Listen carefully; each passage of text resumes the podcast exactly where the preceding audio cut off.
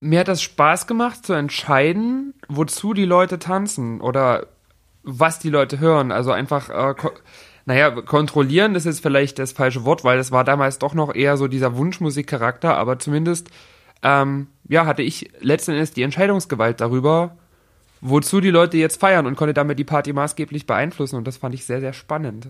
Mein Name ist Steve Clash und das ist der Übernacht Podcast. Ich habe mich mit Lara Likör unterhalten. Lara ist seit über sieben Jahren als DJ aktiv und fester Bestandteil der Dresdner Club- und Partyszene. Das Besondere an Lara ist, neben ihren Skills beim Auflegen, dass sie, die eigentlich Lars heißt, eine Kunstfigur geschaffen hat, die geschminkt und in für Frauen typischer Kleidung auftritt. Wir haben uns über das Auflegen, Produzieren, Dresdens Partyszene und deutsche Drag Queen Shows unterhalten. Und hier nochmal der Hinweis, dass ich am 16. Mai 2020 mein erstes eigenes Festival veranstalte. Das Übertag-Festival findet statt in der Freilichtbühne in Mülheim an der Ruhr. Das ist ein alter Steinbruch, umgeben von einem wunderschönen Park, relativ stadtnah gelegen. Das Line-Up ist jetzt komplett. Wir haben drei Live-Acts und drei DJ-Sets. Die 100 Early Bird Tickets, die wir Weihnachten verkauft haben, waren auch relativ zügig ausverkauft. Vielen Dank dafür. Und die ersten Band-Ankündigungen machen wir dann im Frühjahr, wahrscheinlich im März. Infos zum Festival findest du im Facebook-Event. Ich verlinke das hier auch in den Show Notes. Und jetzt ganz viel Spaß mit dem Gespräch mit Lara Likör.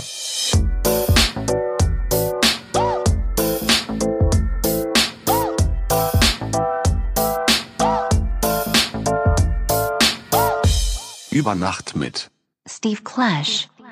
Äh, ich bin Lara Likör, ich bin DJ aus Dresden und ähm, bewege mich sehr viel in elektronischer Musik. Das heißt, ich kann das gar nicht so wirklich auf ein Genre festlegen.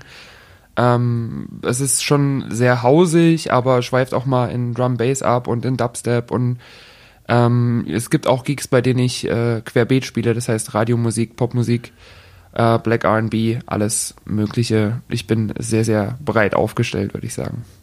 Aber wenn du es aussuchen könntest, wäre so elektronische Bassmusik, wäre wär das, was du am liebsten machst? Ja, das ist definitiv das, was ich am liebsten mache, das, was ich äh, absolut liebe und wo ich auch die meiste Musik in meiner Bibliothek habe und was ich auch privat am liebsten höre. Wir sitzen gerade in Dresden und ich habe auch keine andere Information darüber gefunden, also unterstelle ich mal, dass du auch in Dresden geboren bist? Ich bin in Dresden geboren, genau. Ich habe mein ganzes Leben hier gewohnt und ich kann mir auch nicht vorstellen, aus Dresden wegzugehen, weil ähm, Dresden für mich halt einfach so die perfekte Homebase ist, von der aus ich gerne arbeite. Also ich möchte schon viel in der Welt unterwegs sein in Zukunft, aber möchte gerne hier wohnen bleiben. Demnach bist du auch in Dresden zur Schule gegangen? Ich bin auch in Dresden zur Schule gegangen, ja. Ich äh, habe viele Schulen besucht, äh, weil ich schon immer eine sehr extrovertierte Person war, es dadurch nicht unbedingt leicht hatte. Aber ich bin hier zur Schule gegangen, tatsächlich. Was heißt das nicht leicht? Also hat die Schule dann entschieden, dass du die Schule wechselst oder hast du entschieden, dass du die Schule wechselst? Mal so, mal so. Äh, meistens war es die Schule, aber es gab auch Situationen, in denen äh, meine Mutter dann gemeinsam mit mir entschieden hat, dass es doch besser ist, die Schule zu wechseln. Ich nehme an, dass das auch eine große Belastung gewesen ist, weil ich fand die Schulzeit eh schon schlimm. Äh, aber wenn man dann halt noch, sagen wir mal, diesem Stress ausgesetzt ist, dann auch noch die Schule und dann auch womöglich den Freundeskreis oder so zu wechseln, das stelle ich mir schon sehr stressig vor. Es war lange Zeit so, also bis ich angefangen habe, tatsächlich so mich im Nachtleben zu bewegen, war es sowieso nicht so ein mega Ding mit vielen Freunden. Ähm, das habe ich dann eher so durch die Partyszene und so kennengelernt und gefunden, aber vorher war ich sowieso eher der Einzelgänger. Nicht unbedingt freiwillig, aber es hat irgendwie funktioniert und im Nachhinein bin ich auch ganz froh drüber, wie das alles so verlaufen ist, weil es mich eigentlich stärker gemacht hat. Hast du dann nach der Schule noch irgendwie eine klassische Ausbildung gemacht oder ein Studium oder irgendwas in Anführungsstrichen ordentliches gelernt? Ähm, ich habe angefangen, eine Ausbildung im Einzelhandel zu machen, die ich dann aber relativ schnell äh, abgebrochen habe nach einem Dreivierteljahr, weil dann dieses ganze Nachtleben und äh, Showbusiness-Zeug in mein Leben kam und ich gemerkt habe, äh, ich setze da jetzt mein komplettes Risiko drauf und möchte nichts Geregeltes mehr machen, weil mich das halt einfach nicht glücklich gemacht hat. Und ich bin auch sehr froh mit der Entscheidung. Ich glaube, da muss man auch voll dahinter stehen. Also es war am Anfang echt gerade finanziell nicht einfach. Ich glaube, das ist auch für jeden nachvollziehbar, der irgendwie was in dieser künstlerischen Richtung macht. Aber jetzt so im Nachhinein betrachtet war es absolut der richtige Weg und ich bin froh, dass ich nicht mehr an der Tankstelle stehe und äh, Benzin abrechne. Was hat dich denn motiviert, dann in den Einzelhandel zu gehen? Also war das tatsächlich einfach nur eine Art, um Geld zu verdienen oder hat dich auch irgendwas anderes daran gereizt? Nee, das war tatsächlich so, dass äh, ich mich nicht darum gekümmert habe, einen Ausbildungsplatz zu finden. Und dann habe ich festgestellt, okay, an der Tankstelle will sowieso niemand arbeiten, also bewerbe ich mich da und habe direkt die Zusage bekommen. Und das war so der einfachste Weg ohne Widerstand, da irgendwie zumindest was Geregeltes zu machen. Also das Geld deswegen war es auf jeden Fall nicht, weil es war wahnsinnig schlecht bezahlt. Also kann ich jetzt so im Nachhinein drüber reden, weil jetzt gibt's ja das, die Mindestausbildungsvergütung, äh, die war, ist jetzt glaube ich bei 500 Euro. Ich habe 330 Euro im Monat bekommen damals in meiner Ausbildung und das war schon jetzt im Nachhinein betrachtet. Also das Geld deswegen war es auf jeden Fall nicht. Wie kann man davon leben? Wie kann man davon eine Wohnung mieten? Geht Ich habe damals noch bei meiner Mutter gewohnt. Das war mein großer Vorteil. Anders wäre es nicht gegangen. Ähm, ja. Muss aber auch sagen, dass ich so die ersten Monate im Nachtleben, wenn ich jetzt so die ganzen Einnahmen, Ausgaben, gerade mit der privaten Krankenversicherung, in die man ja dann relativ zügig reinwechseln sollte, gegenrechne, habe ich dann auch nicht wesentlich mehr verdient die ersten Monate. Aber ähm, ja, wie gesagt, das war es vollkommen wert. Kannst du dich noch erinnern, wann du das erste Mal ausgegangen bist? Ähm, ich kann mich tatsächlich erinnern, das war durch Klassenkameraden, die dachten, es wäre mal lustig, den bunten Paradiesvogel mit auf Party zu nehmen und das war mit 16, ich glaube kurz nach meinem 16. Geburtstag tatsächlich und das war so eine äh, 1-Euro-Party. Ich fand es damals ziemlich cool, im Nachhinein betrachtet würde ich wahrscheinlich zu dieser Veranstaltung nicht mehr hingehen. War die denn ab 16 mit Mutti-Zettel oder habt ihr euch da reingeschlichen? Die war ab 16 ohne Mutti-Zettel. Das war tatsächlich ge- also so ein ganz, ganz komisch. Ich weiß auch nicht, wie das gemacht wurde. Ich weiß nicht, äh, ob diese Regelung mit den Mutti-Zetteln irgendwann mal lockerer war, aber auf jeden Fall musste man da halt einfach nur zeigen, dass man 16 ist und dann war man drin. Und dann gab's da Limo zu trinken. Nö. Da gab's dann tatsächlich, äh, oh, ich, ich weiß gar nicht mehr. Ich habe Sangria getrunken, aber den darf man ab 16 auch trinken. Aber ich weiß nicht, ob das, ob ich da auch härtere Sachen bekommen hätte. Ich habe es nicht probiert. Weißt du noch, welcher Laden das war? Können wir jetzt drüber reden, ist ja verjährt jetzt. Das war damals das äh, Fahrenheit 100 im Industriegelände. Ich kenne mich hier nicht aus. Gibt's das noch? Nein, Gibt's nicht mehr. das gibt's nicht mehr. Da sind jetzt Büros drin. Okay, ja, wahrscheinlich war das Konzept 1 Euro vielleicht nicht. Äh, ist es Nachhaltig tatsächlich, glaube ich, gar nicht mehr in Dresden, wenn überhaupt noch ganz, ganz selten. Aber dieses 1-Euro-Konzept hat lange, lange Zeit viele, viele Partys äh, am Leben gehalten. Hat dich das denn dann auch musikalisch schon inspiriert oder war das erstmal nur aufregend, okay, man geht aus und äh, man, es ist, man hört laute Musik und trinkt Alkohol? Ähm, damals, muss ich sagen, hatte der Alkohol noch gar nicht so einen krassen Stellenwert. Also das war, dadurch, dass ich relativ frisch drin war, war ich da auch sehr zurückhaltend. Ich habe auch ähm, nicht wirklich aktiv geraucht. Also ich war damals auch noch so der Partyraucher und getrunken habe ich die erste Zeit, naja, ich würde sagen, verhältnismäßig wenig. Also wir haben auch damals, hat damals ein halbes Mixery gereicht und ich war betrunken. Ähm, die Musik war schon wichtig, aber es war auch noch so eine Zeit, wo ich, ähm, als ich in den Club gegangen bin, also ich hatte halt überhaupt keinen Bezug so zu diesem Auflegen und zu diesem, äh, zu diesem technischen Aspekt. Das heißt, mir war das auch egal, ob der DJ gut oder schlecht war. Wichtig war mir nur, dass ich jedes Lied möglichst mitsingen konnte. Also ich war damals genau der Partygast, den ich heute nicht mehr so gerne vor dem DJ-Pult sehe. Ich war auch sehr aktiv im Musikwünschen. Du sagst gerade, dass der machen. technische Aspekt noch nicht so wichtig war. Ich äh, mache jetzt einen kleinen Sprung. Du hast ja auch gelesen, dass du, ähm, als du die ersten Gigs gespielt hast, tatsächlich auch erstmal nur äh, den, Fokus auf die Playlist gelegt hast und äh, gar keine Übergänge oder schlechte Übergänge gemacht hast, wie wahrscheinlich jeder von uns am Anfang. Ähm, Ja, das hing damit zusammen, dass ich gar nicht von mir aus gesagt habe oder nicht von mir aus die Motivation hatte, ich möchte DJ sein, sondern es war so, dass ein Veranstalter äh, mich gefragt hat, also es war so die Zeit, wo ich angefangen habe als äh, Lara Likör, als Frau verkleidet, irgendwie durch die Clubs zu tingeln. Und da kam ein Veranstalter auf mich zu und hat gesagt, hier, wir brauchen einen DJ, es ist eine Pop-Party, das heißt, du musst einfach nur irgendwie eine Playlist aus Hits zusammenstellen und die dann so nacheinander ein bisschen abspielen und kriegst halt Geld dafür. Und das war schon so der Punkt, wo ich mir gesagt habe, alles klar, das probiere ich aus. Wenn es mir nicht gefällt, habe ich wenigstens Geld dafür bekommen. Und ich fand das relativ cool und hatte dann aber auch relativ schnell so nach vier, fünf ersten Gigs so Lust darauf, ein bisschen äh, mich mit Übergängen auseinanderzusetzen und mir dann auch einen Controller zuzulegen und so weiter. und ist dann da direkt der Funke übergesprungen beim ersten Mal? Oder kannst du auch sagen, was dich dann gereizt hat, also beim Auflegen oder am Auflegen? Mir hat das Spaß gemacht zu entscheiden, wozu die Leute tanzen oder was die Leute hören. Also einfach äh, ko- naja, kontrollieren ist jetzt vielleicht das falsche Wort, weil es war damals doch noch eher so dieser Wunschmusikcharakter, aber zumindest, ähm, ja, hatte ich letzten Endes die Entscheidungsgewalt darüber, wozu die Leute jetzt feiern und konnte damit die Party maßgeblich beeinflussen und das fand ich sehr, sehr spannend. Zumal ich halt auch schon immer sehr ähm, musikaffin war und das auch cool fand, den Leuten schon damals auch Tracks von Künstlern, die sie feiern, zu zeigen, die sie vielleicht nicht kennen. Also irgendwelche klassischen Albumtracks, irgendwelche unveröffentlichten Sachen. Ähm, da ich gerade in meiner Jugendzeit sehr, sehr viel Lady Gaga gehört habe, was ich auch heute noch gerne tue, ähm, fand ich das dann auch mal cool, irgendwie so ein, so ein unveröffentlichtes Demo irgendwo reinzuspielen, wo die Leute gesagt haben, wer zur Hölle ist das? Die Stimme kommt mir so bekannt vor. So diese Situation fand ich ganz cool und das ist eigentlich bis heute noch so dieses Faszinierende, den Leuten lieber was zu zeigen, was sie noch nicht kennen und dann cool finden, als denen was zu spielen, was sie sowieso schon kennen und sowieso geil finden, weil das ist, glaube ich, relativ einfach als DJ von sich zu überzeugen, wenn man nur Hits runterrattert.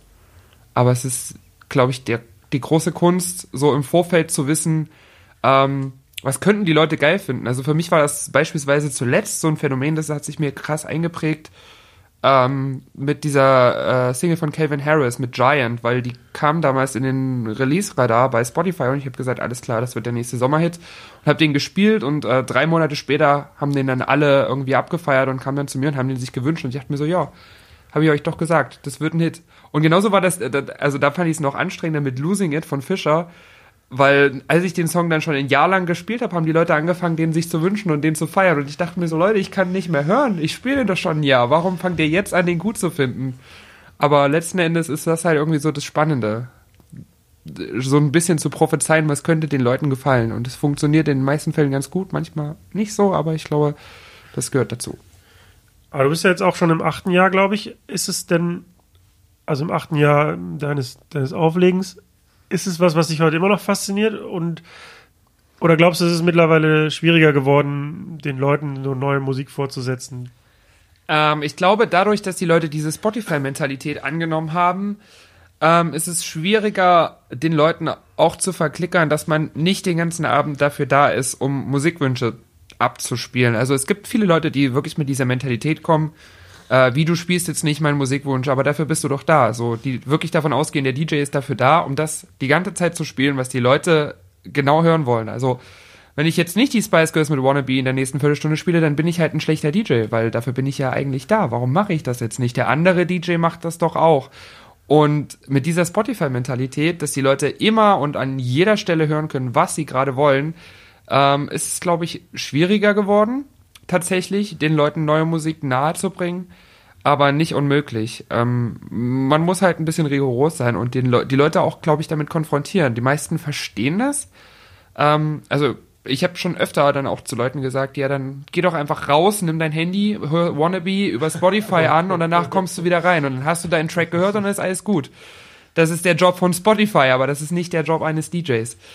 Und ich habe dann auch festgestellt, dass es viele Leute gibt, die darüber vorher noch nie nachgedacht haben und die das dann relativ einleuchtend finden. Man muss mit den Leuten halt auch reden und das ist sehr, sehr anstrengend, mit den Leuten zu reden, während man gerade versucht, ein DJ-Set zu spielen. Aber ähm, ich liebe einfach diese Clubs, wo die DJ-Pulte nicht so leicht zugänglich sind für die Gäste. Das ja, macht es einfacher. Ich halte das auch für relativ unmöglich, jemandem in der Kürze zwischen zwei Songs zu erklären, also meinen Job zu erklären oder unseren Job zu erklären. Ist dann, glaube ich, aber auch nicht unsere Aufgabe in dem Moment. So wird sich dieses Problem, ich nenne es jetzt mal Problem, auch nicht lösen lassen, meiner Meinung nach, weil ähm, man, man kann ja nicht allen Leuten, die jemals auf eine Party gehen, dann irgendwie erklären. Also vielleicht, vielleicht muss sich auch der DJ-Beruf dann eigentlich etwas ändern. So, ähm, also, dass man sich, das passiert ja eh schon unweigerlich, dass man sich an die Gegebenheiten anpasst. Ähm, aber ich gebe dir vollkommen recht. Also natürlich ist der DJ keine Jukebox oder der ist nicht dafür bezahlt, dass der die Musikwünsche abspielt, sondern der hat ja immer noch die Aufgabe, auch die Musik auszuwählen tatsächlich. auch wenn sich das ein bisschen verändert hat, meiner Meinung nach. Ähm, du hast gerade schon angesprochen, das Besondere vielleicht an dir ist, dass du, wenn du auflegst, immer in eher für Frauen typische Kleidung auftrittst. Du bezeichnest dich selber als Drag Queen oder Transvestitin. Ähm, und damit hast du aber bereits schon, bevor du angefangen hast aufzulegen, angefangen. Ich habe hab ich gelesen, dass du 2012 als Garderobenkraft angefangen hast und da schon in Frauenkleidern aufgetreten bist.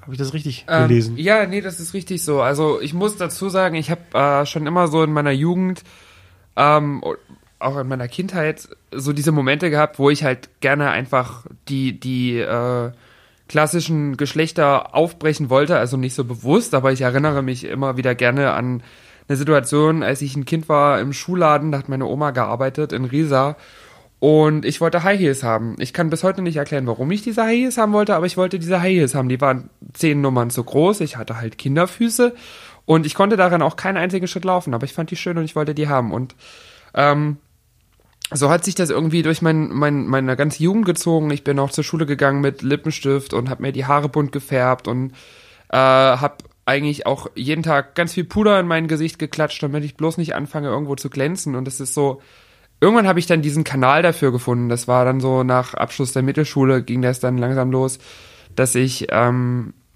angefangen habe, ja, dann in Frauenklamotten quasi auf Party zu gehen und das so auszuleben. Und ich finde es ganz witzig, dieses Phänomen zu sehen, wenn ich jetzt so über die Ti- Timeline gucke, meine, äh, mein, mein, mein alltägliches Aussehen ist halt viel, viel maskuliner und viel, viel in Anführungszeichen gewöhnlicher geworden. Ähm, und ich fokussiere das jetzt halt wirklich auf diese Lara Likör-Momente. Und ja, ich habe am Anfang damit angefangen, einfach nur, weil es mir Spaß gemacht hat. Und bin dann eher so wie, wie, wie die, die Jungfrau zum Kind in Anführungszeichen dazu gekommen, das irgendwie beruflich zu machen. Also auch das mit dem Garderobenjob war so, ja, hast du da irgendwie Zeit, wir brauchen jemanden für die Garderobe. Und ich habe mir halt gesagt, ja, ich mache das, aber ich mache das halt nicht ungeschminkt. Ich habe halt Bock, das geschminkt zu machen, weil da ist eine Party. Und ob ich nur auf der Party als Gast bin oder an der Garderobe, ich möchte halt, wenn ich auf der Party bin, Lara sein. Und im Nachhinein betrachtet, also manchen Leuten verkaufe ich das ganz gerne mal, als wäre das Kalkül gewesen, aber es war tatsächlich eher so unbedacht, war das das cleverste, was ich machen konnte, weil es war Dezember und jeder musste an die Garderobe und jeder musste an mir vorbei und jeder hat mich gesehen, der auf der Party war. Und das war so der Anfang, ähm, wo das losging, damals noch mehr bei Facebook, da war Instagram noch gar nicht da, dass ähm, ich angefangen habe, quasi ein Netzwerk aufzubauen, in dem halt einfach viele Leute mir dann Freundesanfragen geschickt haben und jeder auf der Party sich natürlich irgendwie an mich erinnern konnte, außer die Leute, die es wie immer maßlos übertrieben haben. Und so das angefangen hat, dass mein Name so ein bisschen die Runde gemacht hat. Nur dadurch, dass ich quasi die Jacken der Leute aufgehängt habe. Das war ganz cool. Also wenn ich dich richtig verstehe, dann gab es in der Zeit davor, ähm, Entschuldigung, gab's in, also war es in der Zeit davor so, dass du auch äh, ja privat Frauenkleider getragen hast, ähm, dich geschminkt hast und aber jetzt quasi, wo du das beruflich machst, dann privat in, ähm, ja, in normalen Klamotten rumläufst und dann dich nur schminkst und umziehst, wenn du Auftritte hast sozusagen. Genau, also fast nur, wenn ich Auftritte habe. Es gibt auch mal so Momente, da rappelt's mich, wenn ich irgendwie frei habe, dass ich mir sage, ja, heute gehe ich mal eine Runde irgendwie durch die Neustadt oder bin gehe eine Runde feiern und äh, schmink mich dann auch so, ohne dass ich da irgendwie bezahlt oder gebucht oder irgendwas werde. Ähm, aber es ist jetzt nicht so, dass ich irgendwie, keine Ahnung, jetzt so alltägliche Sachen wie früher in die Schule gehen jetzt machen würde, indem ich mich schminke dafür oder so. Erkennen dich die Leute auf der Straße, die, die du aus dem Nachtleben kennst, erkennen die dich in deinen, in deinen ja, Alltagsklamotten? Ähm, teils, teils. Es gibt Leute, die mich erkennen, gerade auch dadurch, dass ich ja auf Instagram auch gelegentlich ungeschminkt bin, was einfach dem geschuldet ist, dass ich keine Lust habe, mich jedes Mal zu schminken, um eine Instagram-Story zu machen. Äh, aber der Großteil erkennt mich tatsächlich nicht. Und das ist auch ganz entspannt so. Also es gibt Situationen, da ist es für mich komisch, wenn ich auf die Leute total hysterisch zugehe, weil ich mich freue, sie zu sehen und sie in den Arm nehmen will und die so sind, wow, wow, wow, bevor du mich hier umarmst und mir hier Küsschen links, Küsschen rechts gibst, wer zur Hölle bist du?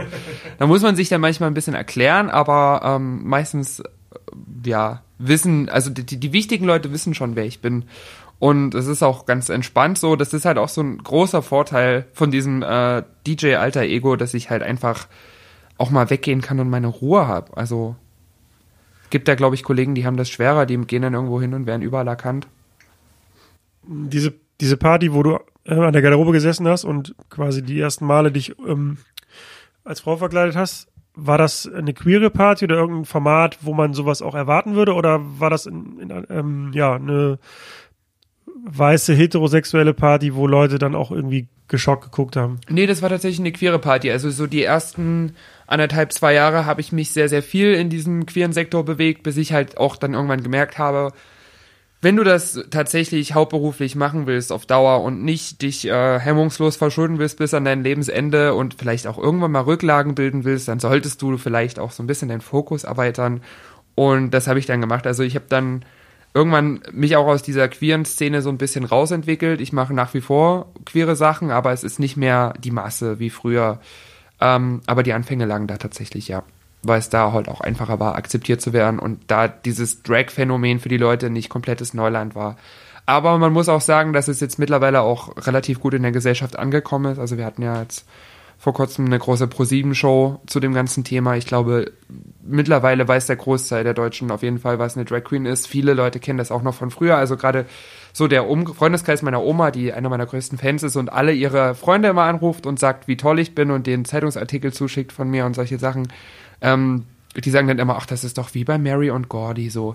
Total süß. Also eigentlich hat da, oder, oder Olivia Jones auch so ein typischer Vergleich. Also eigentlich hat jeder schon mal Berührungspunkte damit gehabt. Also das ist so, äh, dass es Leute gibt, die das komplett gar nicht verstehen, kommt tatsächlich sehr, sehr selten vor. Oder die noch nie davon gehört haben.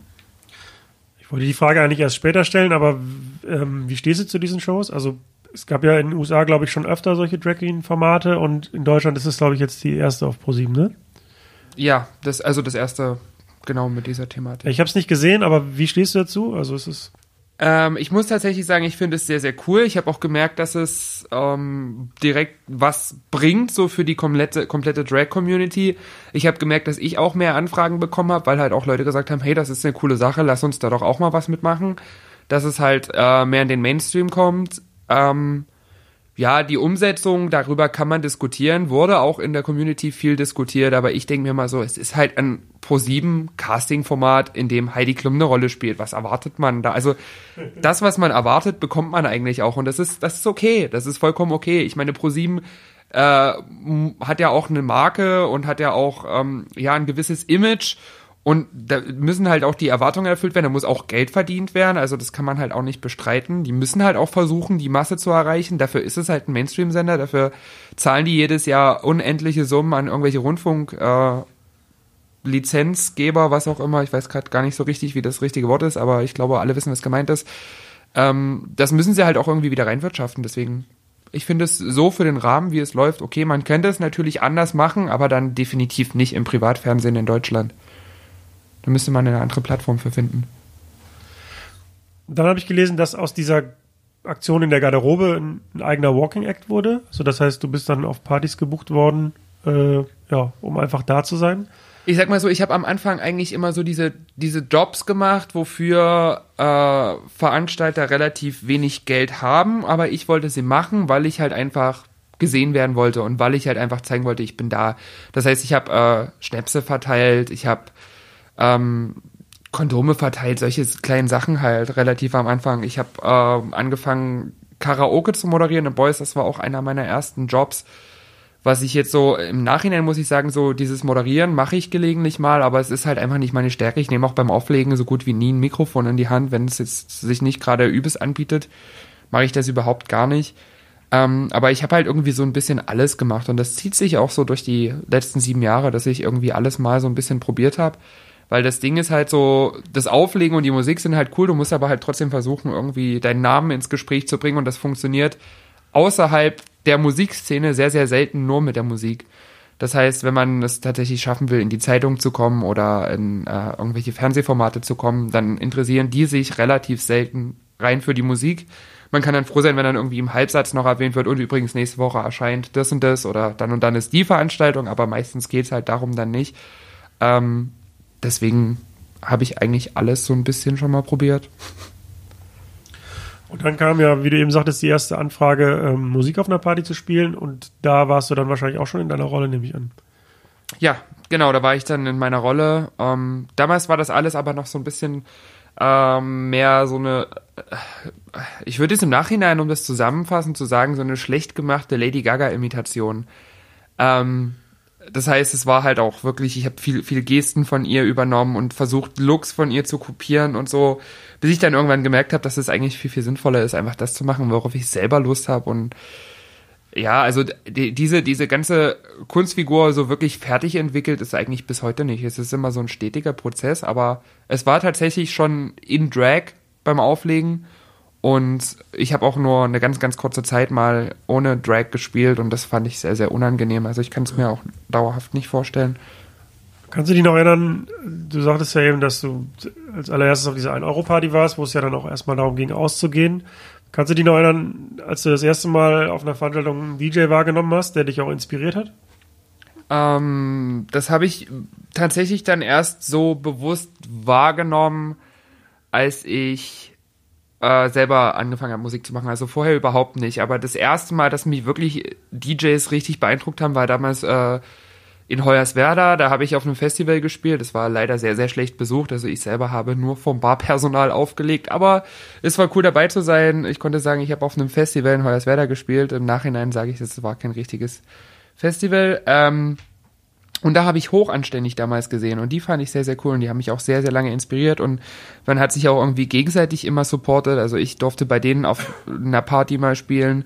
Ähm, die haben mir immer ihre neueste Musik rübergeschickt und ich habe die Musik halt auch permanent gespielt. Also bei jedem Gig liefen Tracks von denen und so.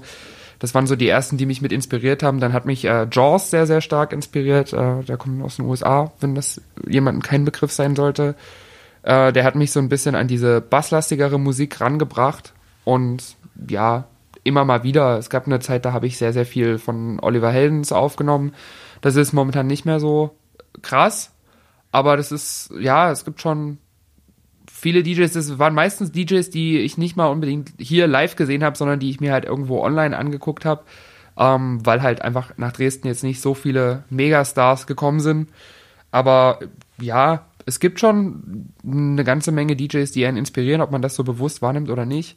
Es hat aber auch Nachteile. Also das finde ich so. Ich kann halt nicht auf eine Party gehen, wo der DJ kacke ist. Also ich kann schon hingehen, aber dann gehe ich halt meistens relativ schnell wieder weg oder verbringe die Zeit mit allem anderen, aber nicht mit Tanzen und Feiern. Weil mich das halt, ich finde es wahnsinnig anstrengend, dass ich einfach nicht mehr weghören kann. Ich kann die Ohren nicht mehr abschalten. Und das ist so, das war früher einfacher. Da war, also da ging das dann halt alles irgendwie mit drei, vier Longdrinks, war dann halt auch jeder DJ irgendwie cool und man konnte jeden abfeiern, aber heute ist es so, boah, hast du den Übergang gehört? Und alle meine Freunde so, nein, was war mit dem Übergang? Und ich so, okay, ich gehe raus, eine rauchen. Ja, das ist so eine Betriebskrankheit, dass Ja. man dann irgendwann in den Laden kommt, auch erstmal in die Decke guckt, okay, was hängt, wenn man den Laden noch nicht kennt, was hängt hier für Licht, was ist, wie ist, die, wie ist der Laden aufgebaut, wo ist das DJ-Pult, man hört die ganze Zeit hin. Ähm, man kann sich das aber auch wieder abgewöhnen. Also es ist ein bisschen besser geworden wieder bei mir, aber ja, ist eigentlich Aber auch so, auch so eine ganz skurrile, wenn du das gerade so sagst, mit dem Location abchecken, so eine skurrile Situation oder so, viele skurrile Situationen sind immer für mich, wenn ich irgendwo hingehe, wo es gar nicht hinpasst und mir denke, das wäre voll cool, hier eine Party zu machen. Im Supermarkt. Mir so denke, ey, wenn du hier die ganzen Regale ausräumst und dann einfach einen DJ reinstellst, das wäre doch mal mega die geile Party und dann so. Ja, die Phase hatte ich auch. Ich habe ja früher ähm, mit einem Kumpel zur Schulzeit angefangen, dass wir auch Veranstaltungstechnik ähm, gemietet und vermietet haben.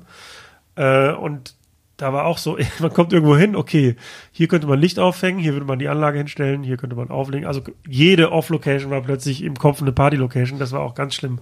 Habe ich aber auch überwunden. Also ist nicht mehr so extrem, dass ich das Ja, ich denke. merke dann meistens, wenn dann tatsächlich mal an ungewöhnlichen Locations Partys stattfinden, ist es dann von der Umsetzung meistens nicht so geil und man denkt sich so, boah, jetzt wäre ich lieber in einem Club mit einem richtigen DJ-Pult, mich kotzt diese Biertischgarnitur hier an, das fällt gleich alles um, um Gottes Willen. Aber einfach diese Vorstellung ist schon immer ganz interessant. Hm. Ja, dann hast du ein paar Mal aufgelegt, hast du gesagt, erstmal nur Musik auf Play gedrückt und dann irgendwann auch angefangen, dich für Technik und Übergänge zu interessieren. Wo kamen denn die ersten Bookings her? Hast du dich aktiv darum bemüht oder haben das dann Leute gesehen und gesagt, ja, das hätten wir auch gern? Nee, der Anfang war tatsächlich so aktives Bemühen oder nahezu aufdrängen. Also ähm, ja, einfach die Veranstalter anschreiben, die Veranstalter auch persönlich nerven und sagen, lass uns was machen, bis sie irgendwann gesagt haben, okay, okay, damit sie mich in Ruhe lässt, darf sie jetzt hier mal spielen. Das war dann auch äh, meistens im Nachhinein betrachtet finanziell nicht wirklich fair für mich, aber ähm, ja, ging halt einfach darum, gesehen und gehört zu werden. Und das ist, ist ja, also bis heute so, dass es Sachen gibt, die ich halt einfach so aus Promotion-Zwecken mache, ähm, einfach nur um den Namen weiter zu streuen. Ähm, ich gehe auch bis heute aktiv auf Leute zu oder lass aktiv auf Leute zugehen von meiner Bookerin. Das ist halt immer so ein ähm, so, so ein, äh, ja, so eine never-ending Story quasi. Also, ja, nee, ich bin da schon aktiv auf die Leute zugegangen und es hat halt auch Äh, bei einigen funktioniert, die bis heute noch mit mir Sachen machen, also die Boys Bar beispielsweise, in der ich so vor Ewigkeit mit Karaoke moderieren angefangen habe, da lege ich bis heute auf und es ist halt auch immer noch so, dass ich mir denke, ja, es ist halt anders als die anderen Bookings, da stehe ich halt in einer kleinen Bar und es gibt auch Abende, da wäre ich komplett wegignoriert, weil die Leute halt einfach zum Quatschen in eine Bar gehen wollen und den DJ überhaupt nicht wahrnehmen, aber es ist halt trotzdem irgendwie immer noch cool, so zu wissen, hier habe ich angefangen oder hier habe ich einer der Orte, an dem ich angefangen habe und dass die immer noch mit mir zusammenarbeiten, freiwillig nach all den Jahren, das ist eigentlich ein ganz gutes Zeichen. Würdest du jemandem raten, der jetzt anfängt aufzulegen, das genauso machen? Oder? Auf jeden Fall, ja. Ich krieg das äh, häufiger mit so, gerade über Instagram kriegt man ja viel Nachrichten, hey hier, ich habe angefangen und ich äh, sitze die ganze Zeit nur im Studio, ich würde aber gerne auch mal in die Clubs gehen. Ähm, was hast du denn gemacht, damit du Bookings kriegst? Und ich denke mir so, ja, Bookings kriegen ist halt so das Ding, darauf warten ist halt das falsche Ding. Das passiert halt selten. Es gibt natürlich Situationen, wo das passiert, aber du musst halt auch diese, diese Kontinu Kontinuität reinbekommen. Ähm, es ist halt gerade in Zeiten von Social Media wichtig, dass man, äh, dass die Leute auch den Eindruck haben, dass man viel unterwegs ist, weil dann kommen auch neue Sachen dazu. Das heißt, man sollte halt wenigstens versuchen, sich so ein paar Residencies rauszusuchen, wenn man halt irgendwie äh, weiß ich nicht, wenigstens zweimal im Monat immer wieder in demselben Club ist, dann ist das vielleicht für einen selber auf Dauer ein bisschen eintönig, aber es erweckt zumindest den Eindruck, dass es auch, dass sie einen wiederbuchen, dass man unterwegs ist, dass man was zu tun hat, dass man was macht. Und da muss man dann halt von sich aus aktiv drauf zugehen, auf die Veranstalter. Ich denke auch, dass äh, wenn man sehr aktiv ist im Social Media, dann, dass es den Eindruck erweckt, dass man auch von anderen Leuten gebucht wird, was ja dann auch der Wahrheit entspricht und das, das ähm, schafft dann wahrscheinlich Vertrauen. So, okay, wenn andere Leute den oder die buchen, dann ähm, wird das keine Vollkatastrophe sein. Ähm, ja, ich finde halt immer, also ich habe auch das natürlich als junger Anfänger halt auch völlig überhaupt nicht gesehen, aber ich glaube, es ist hilfreich, wenn man sich mal so in die Situation eines Veranstalters hineinversetzt oder eines Location-Betreibers oder eines Bookers. Ähm, also machen wir uns nichts vor, das ist ja ein Business und am Ende will man ja Tickets verkaufen oder man möchte, dass Leute in meinen Laden kommen. Und dann muss man halt ein Argument liefern, warum derjenige dich jetzt buchen soll. Also warum bin ich jetzt hilfreich dafür? Wie kann der jetzt mehr Tickets verkaufen? Und ähm, so wenig ich diese Business-Betrachtungsweise mag eigentlich, äh, ist es aber leider nur mal so, wie, wie das System funktioniert und ich werde dich jetzt gleich jetzt auch noch fragen, aber wenn ich jetzt noch mal was anders, anders machen dürfte, also wenn ich jetzt noch mal neu starten würde, dann würde ich vielleicht viel früher irgendwie mit, mit der Perspektive da dran gehen, so, okay, der, der hat ein Interesse und das ist nämlich, vielleicht hat er auch Liebe zur Musik, das will ich gar nicht bestreiten, aber der muss diesen Laden jetzt hier ausverkaufen und Getränke verkaufen. Wie gesagt, so wenig ich diese Anschauung mag, aber das sind die Interessen des Veranstalters und ja, was kann ich jetzt, wie kann ich jetzt dazu beitragen, dass der, dass das gelingt für ihn. Genau, also es ist halt so ein Ding, wie weit man das treiben möchte. Ich kenne auch Kollegen, die das komplett drauf haben, genau so zu spielen, dass kontinuierlich Getränke verkauft werden. Das heißt, auch dieser Mix aus, ich spiele jetzt mal was ganz Schlimmes, damit die Leute aus Schrecken Schnaps bestellen, weil sie sich denken, boah, das Lied, jetzt muss ich erstmal einen Schnaps trinken.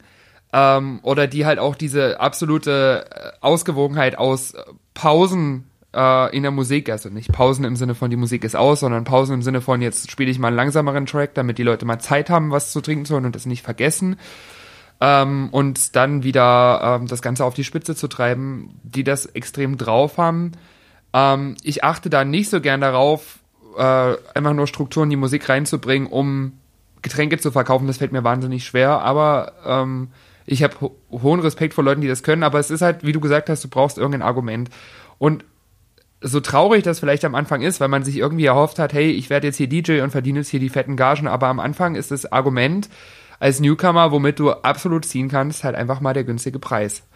Und damit kannst du am Anfang die Veranstalter rumkriegen und das hat bei mir genauso funktioniert, dass ich gesagt habe am Anfang hier, stell mir eine Flasche Bacardi und drei Flaschen Cola hin und ich spiele für dich die ganze Nacht. So, das ist natürlich, das darf man nicht äh, so bleiben, also das darf nicht so bleiben, sondern wenn der Veranstalter dann merkt, das funktioniert, muss man das neu verhandeln und dann muss man auch den Mut dazu haben und dann halt auch irgendwo so ein bisschen äh, das einschätzen können, ob der Veranstalter einen dann trotzdem noch bucht oder ob der Veranstalter einen tatsächlich nur hier hat, weil man günstig ist und wenn er einen dann auf Dauer nur da haben will, weil man günstig ist, dann sollte man tatsächlich überlegen, den Club zu verlassen.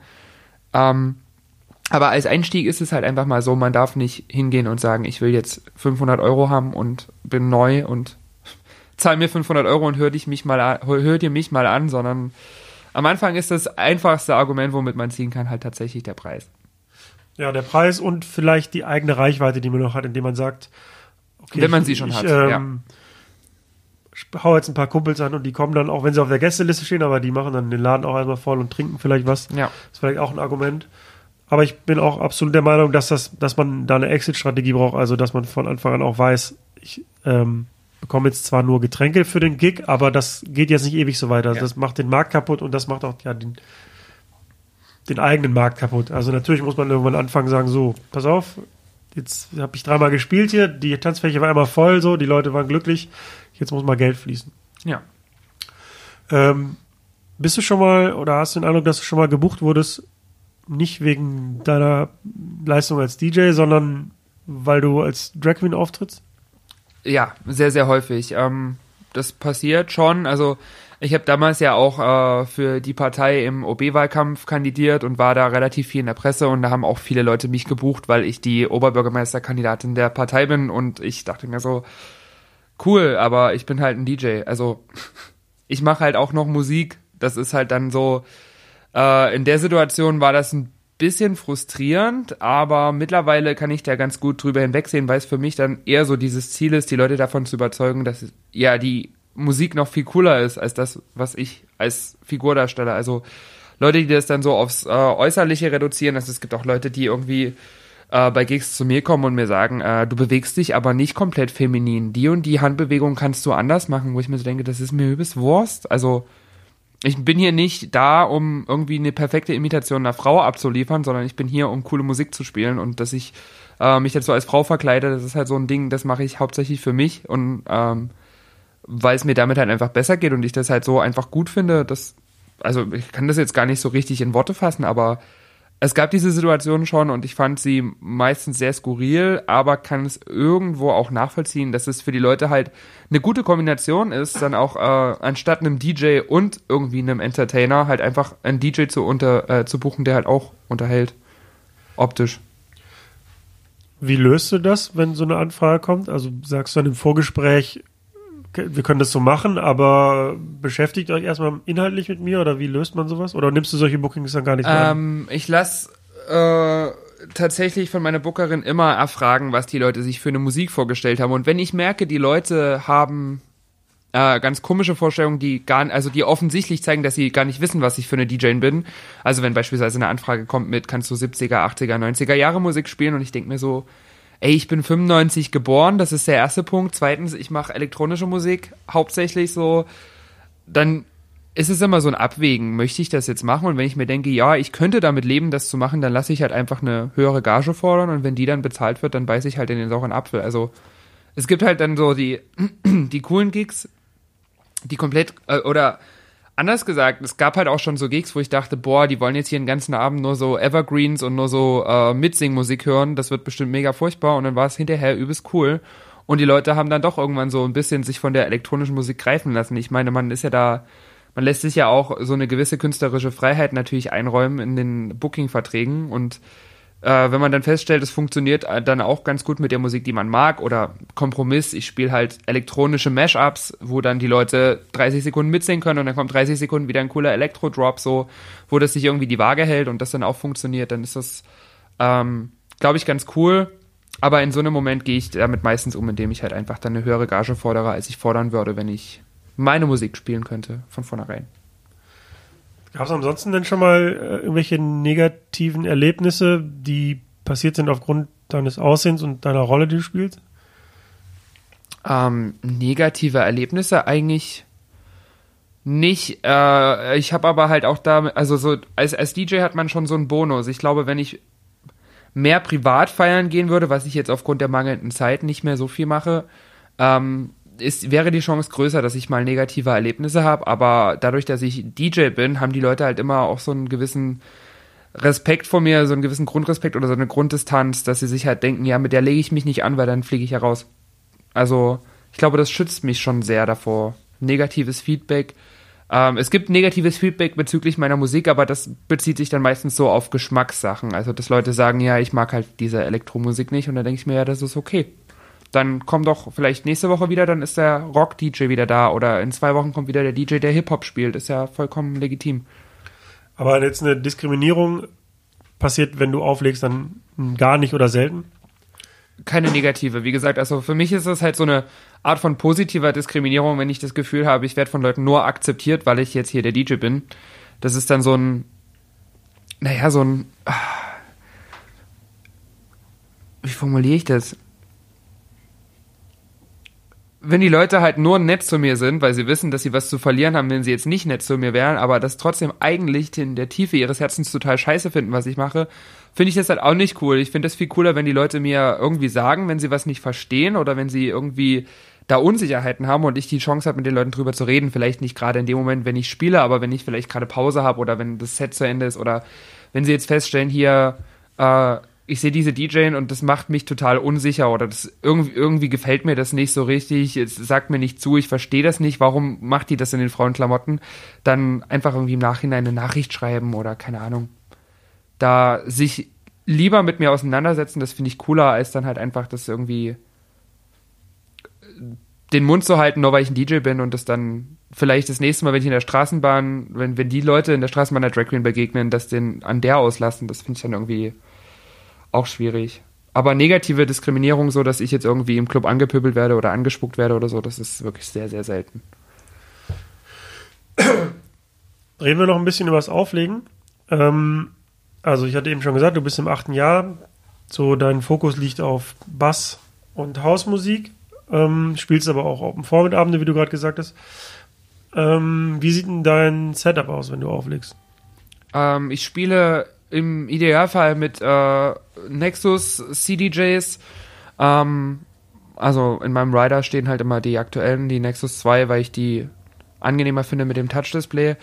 Ähm, es gibt aber auch Gigs, gerade bei den äh, Resident-Gigs nehme ich häufig meine eigenen Player mit. Also ich habe halt die kleinen XDJ 700 und dann äh, DJ M450 Zweikanal-Mixer. Ähm, aber bei den größeren Gigs oder bei den Gigs, wo ich dann gebucht werde, lasse ich mir die Technik halt meistens dann auch hinstellen, weil es halt auch für mich von der Logistik her einfacher ist. Und weil man mit den Dingern dann halt auch doch nochmal irgendwie den ein oder anderen coolen äh, Effekt oder Übergang machen kann, den man halt mit den kleinen Playern nicht machen kann. Und ja, genau, also Recordbox, USB-Sticks, MP3. Und wie bereitest du dich musikalisch immer auf die Gigs vor? Hast du so einen USB-Stick, wo dann alles drauf ist für alle Eventualitäten oder machst du dir jedes Mal eine neue Playlist? Nee, ich habe tatsächlich, also ich habe äh, über Recordbox ganz, ganz viele Playlisten angelegt. Ich habe äh, Sortierungen nach BPM. Das heißt, wenn ich jetzt irgendwie tatsächlich einen ganzen Abend Open Format spiele, dann fange ich halt meistens bei 80 BPM an und arbeite mich dann langsam hoch. Und wenn ich merke, okay, jetzt haben die Leute doch nochmal Bock auf eine Black R&B-Runde, mache ich halt einfach eine Transition. Aber es ist halt meistens schon so, dass ich die Musik äh, nach BPM sortiert habe. Wie gesagt, für Open Format Abende äh, für Elektro-Gigs habe ich dann halt tatsächlich so Sortierungen wie Mashups, äh, Ghetto House, Bass House, ähm, da auch wieder sortiert in unterschiedliche BPM-Ranges, sodass ich halt wirklich auch schnell äh, im Fall der Fälle, dass es doch, es gibt ja auch mal so Momente, wo man sich so denkt, oh, jetzt läuft das Lied schon und es geht nur noch anderthalb Minuten, was spiele ich jetzt als nächstes? Oh Gott, oh Gott. Dass ich dann halt wirklich meine Playlisten so vorbereitet habe, dass ich da immer irgendwas finde. Ähm, ja, also es gibt halt eine Ordnerstruktur. Du springst dann auch tatsächlich in den anderen Ordner, wenn es sein muss. Und okay, ja. jetzt habe ich Bock auf ein Mashup, dann springst du in den und, anderen Ordner. Und warum ich das Touch-Display von den äh, Nexus 2 so liebe, ich brauche halt die Suchfunktion. Also ich habe ja viele, viele Jahre mit Laptop aufgelegt. Ich habe angefangen mit Virtual DJ. Ähm, da habe ich irgendwann gemerkt, dass Virtual DJ eine wahnsinnig schlechte äh, Soundqualität hat. Also das verzerrt halt schnell mal, gerade wenn du irgendwie äh, viel mit äh, der Tempo-Range arbeitest und auch viel mal irgendwie 10% schneller oder langsamer machst. Äh, Gerade für Transitions merkst du halt, dass Virtual DJ verzerrt. Bin dann irgendwann zu Tractor gewechselt und habe dann aber festgestellt und auch von vielen Veranstaltern das Feedback bekommen, dass sie das nervt. Äh, ich zitiere wortwörtlich, wir buchen hier eine äh, wunderhübsche Drag Queen und man sieht sie nicht, weil sie die ganze Zeit einen Laptop vorm Gesicht hat. Und dann dachte ich mir so, ja, was machen denn die ganzen größeren DJs? Die legen alle mit den CDJs auf. In jedem, fast jedem Club stehen die CDJs. Also setze ich mich jetzt mit den CDJs auseinander. Hab mir damals äh, von einem, von einem Taxifahrer Geld geliehen und habe mir so ein XDJ-Setup geholt, was ich bis heute hab und äh, bin dann umgestiegen auf Recordbox und bin auch sehr, sehr froh drüber. Ähm, weil das Ding ist halt einfach so ein Laptop oder so ein Notebook äh, ist halt so äh, fehleranfällig und die CDJs sind es halt verhältnismäßig weniger. Also da gibt es natürlich auch, du kommst in den Club rein und der Knopf funktioniert nicht, das ist dann natürlich ärgerlich. Ähm, aber letztendlich, wenn die Dinger in einwandfreien Zustand vor dir stehen, dann kannst du damit halt, es funktioniert halt einfach. Eigentlich das Pioneer, das sage ich immer wieder gerne, so ein bisschen das Apple für DJs. Es ist zwar schweineteuer, auch teilweise ungerechtfertigt teuer, aber es funktioniert. Und die Infrastruktur ist halt geil. Es funktioniert halt alles mit allem. Du hast die Recordbox-App, du hast die Recordbox auf dem Laptop, du steckst den USB-Stick an, egal an welchen Player und es funktioniert, wie immer.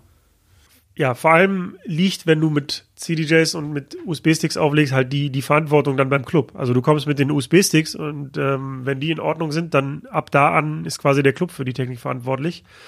Ähm, wenn du, so wie ich und viele andere auch, dann mit Laptop und in meinem Fall sogar dann noch mit einem Mixer, mit dem Pioneer S9 rumfährst, dann legst du zwar auf deinem Wunsch-Equipment auf und hast alles dabei, aber dann liegt es auch in deiner Verantwortung, das zu warten. Und wenn du dann zu einem Gig fährst und es spielt nicht, dann hast du halt ein Problem. Äh, ich bin eigentlich immer ein bisschen neidisch auf die CDJ-DJs, weil ich, also jetzt heute spielen wir ja zusammen äh, auch nur auf CD-Playern. Ja, ich muss halt nur mit einem USB-Stick und mit einem Kopfhörer hier anreisen. Das ist mega praktisch.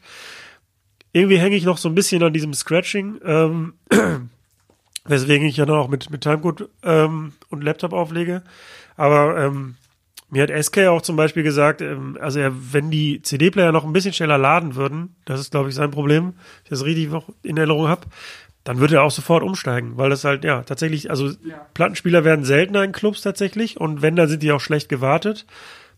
Dank Face muss der Tonraum jetzt nicht unbedingt super in Ordnung sein, weil man den nicht mehr braucht, aber nichtsdestotrotz CDJs, CDJs stehen in jedem Club nahezu und Plattenspieler werden halt seltener. Aber das hat für mich übrigens auch einen entscheidenden Nachteil, weil du musst noch ein Gerät aufladen und wenn der Akku leer ist, hast du wieder eine Fehlerquelle mehr. Ja, kann ich auch nur empfehlen, nicht zu vergessen, dass man äh, sein Face nicht auflädt.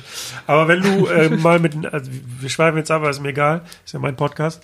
Äh, wenn du mal, wenn du mit Nadel und Timecode aufgelegt hast und dann einmal mit Face gespielt hast und es funktioniert in dem Moment auch, dann wirst du süchtig, weil es einfach viel akkurater ist und ich bilde mir auch ein, dass die Latenz noch kürzer ist. Ist erstmal widersprüchlich, weil das Ding ja auch irgendwie sendet, aber also wenn es funktioniert, dann ist es richtig gut. Hm, ja, das glaube ich. Ich ärgere mich selber immer so ein bisschen, dass ich diesen Bezug nicht habe zu äh, Vinyl, aber auf der anderen Seite denke ich mir auch, macht es Sinn, IDM mit Vinyl zu spielen, nur weil es geiler aussieht? Ich glaube nicht. Also, äh, ich weiß nicht, so, wenn man tatsächlich, äh, wenn ich ja irgendwie gerade so so ein, so einen Lauf habe und da irgendwie meine alle 30 Sekunden den nächsten Track reinballer und äh, Drop an Drop an Drop Reihe, ähm, frage ich mich dann halt so, würde mich das jetzt würde das überhaupt Sinn machen für mich, mit Vinyl zu spielen? Also es gibt ja auch häufiger mal so die Kritik an den DJs, die keinen Bezug zu Vinyl haben. Aber ich glaube, das ist ungerechtfertigt. Ich ärgere mich halt eher nur, dass ich es nie gelernt habe. Und ich würde es halt, werde es wahrscheinlich eines Tages noch lernen. Ich meine, die Möglichkeiten gibt's ja. Ich habe ja viele Leute im Freundeskreis. Beziehungsweise kann ich ja auch irgendwann sagen, ich mache einfach mal so einen Vinyl-DJ-Kurs, was auch immer. Ähm, wirklich in der Praxis nutzen werde ich es vermutlich nie. Ja, das halte ich aber auch für eine falsche Einschätzung, dass jetzt jeder, der auflegt, auch mal mit Vinyl und ohne Sync-Button gearbeitet haben muss, weil die Bedingungen an DJs, also die Anforderungen sich ja auch verändert haben und die Technik sich weiterentwickelt hat. Ähm, also sehe ich nicht. Also ich freue mich natürlich darüber, wenn jemand sich dafür interessiert und sagt, ich möchte jetzt auch mal diese Experience haben mit irgendwie richtigen Schallplatten und so, aber das braucht man nicht, um einen guten Job zu machen. Also ja. mir ist dann auch prinzipiell vollkommen egal, mit was man auflegt, ob da jetzt ein Controller steht, Plattenspieler oder CD-Player. Erstmal ist wichtig, was, was rauskommt, so und ob die, die Gäste einen guten Abend haben.